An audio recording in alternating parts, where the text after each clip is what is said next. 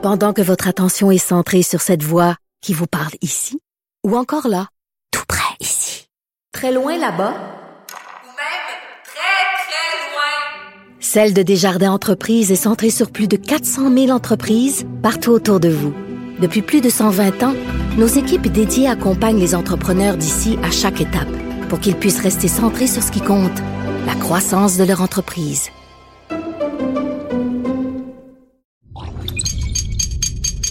Radio. Salut, c'est Charles Tran avec l'équipe dans 5 minutes. On s'intéresse aux sciences, à l'histoire et à l'actualité. Aujourd'hui, on parle de tout quand on est malade, euh, on peut se mettre à tousser euh, de toutes sortes de façons, tousser gras, tousser sec. Il y a toutes sortes de types de sons que l'on peut émettre en toussant et ces sons seraient révélateurs des causes de la toux, donc de la maladie qui provoque la toux. À chaque toux, sa maladie. Véronique Morin s'est intéressée à ce champ de recherche que l'on nomme épidémiologie acoustique. Un chercheur québécois s'est lancé dans une chasse à la toux pour parvenir à identifier des patients porteurs de la tuberculose, de la COVID-19 et éventuellement d'autres maladies en analysant les nuances dans le son de leur toux. Le docteur Simon Grandjean-Lapierre, microbiologiste infectiologue au Centre de recherche du CHUM, fait partie des chercheurs internationaux qui développent cette discipline que l'on nomme épidémiologie acoustique. Le but est d'amener des algorithmes d'intelligence artificielle à distinguer la signature acoustique d'un virus par la toux afin de diagnostiquer un patient. Jusqu'à ce jour, il a enregistré des centaines d'épisodes de toux. L'application qu'il utilise s'appelle Hife, H-Y-F-E, qui veut dire Cough Tracker App, Cough pour tout. Et elle, cette application a collecté des millions d'échantillons. L'application avec laquelle on travaille, euh, qui est disponible pour le grand public, a enregistré des millions d'épisodes de tout à ce jour. La quête du docteur Grandjean Lapierre a commencé à Madagascar, alors qu'il travaillait sur une maladie tenace, la tuberculose, qui affecte des millions de personnes dans le monde et dont environ un million et demi en meurent chaque année. La grande difficulté avec cette maladie tenace est de la détecter.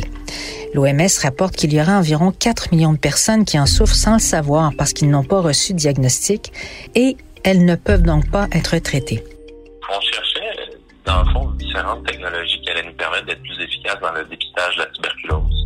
Et puis, comme la toux est un symptôme euh, assez cardinal et c'est un symptôme qu'on utilise euh, à travers la planète pour dépister les patients qui méritent d'être testés euh, pour la tuberculose pulmonaire, ben, on s'est dit, il y a peut-être certaines technologies qui peuvent nous aider à raffiner notre analyse de ce symptôme-là. Parce que c'est un symptôme qui est très, très difficile à évaluer.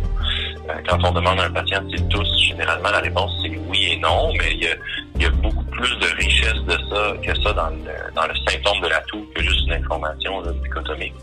Avec des experts en apprentissage machine, lui et son équipe ont entraîné des algorithmes à reconnaître les sons qui sont explosifs, qu'on ne peut pas retenir, dans le but de quantifier le symptôme en détectant la toux, la fréquence à laquelle les gens toussent, à quel moment ils toussent et à quel endroit grâce à un GPS de localisation parce que tout ça, ce sont des bons indices sur le type de maladie que la personne aurait. Dans un deuxième temps, il s'agit de classifier les épisodes de toux pour tenter de différencier les épisodes de toux associés à une maladie pulmonaire chronique ou de source virale, par exemple. Dans ce nouveau champ de recherche, le docteur Grandjean Lapierre est le principal investigateur d'un groupe de chercheurs internationaux qui regroupe sept pays. Pour y participer, il suffit donc d'avoir un téléphone intelligent en mesure d'enregistrer et l'examen peut débuter. On est en bonne voie d'inclure euh, plus de 2000 patients dans des études diagnostiques. Euh, c'est des études où, euh, en plus d'enregistrer la toux des patients, ben on effectue tout un une batterie de tests diagnostiques qui nous permettent de savoir avec un haut niveau de confiance si les patients sont infectés par la tuberculose, oui ou non. Mais avant de parvenir à distinguer une toux de tuberculose de celle de la COVID-19 ou de l'influenza, il faut bâtir des bases de données solides pour permettre aux intelligences artificielles de s'entraîner. Et c'est là qu'en est le docteur Grandjean Lapierre pour le volet tuberculose de ses travaux. Parce que la quantité de données, c'est le nerf de la guerre. Pour la tuberculose, l'objectif est d'avoir entre 2000 et 2500 patients de sept pays qui tous, chacun de façon sollicitée dix fois, ce qui représente une base de données significative.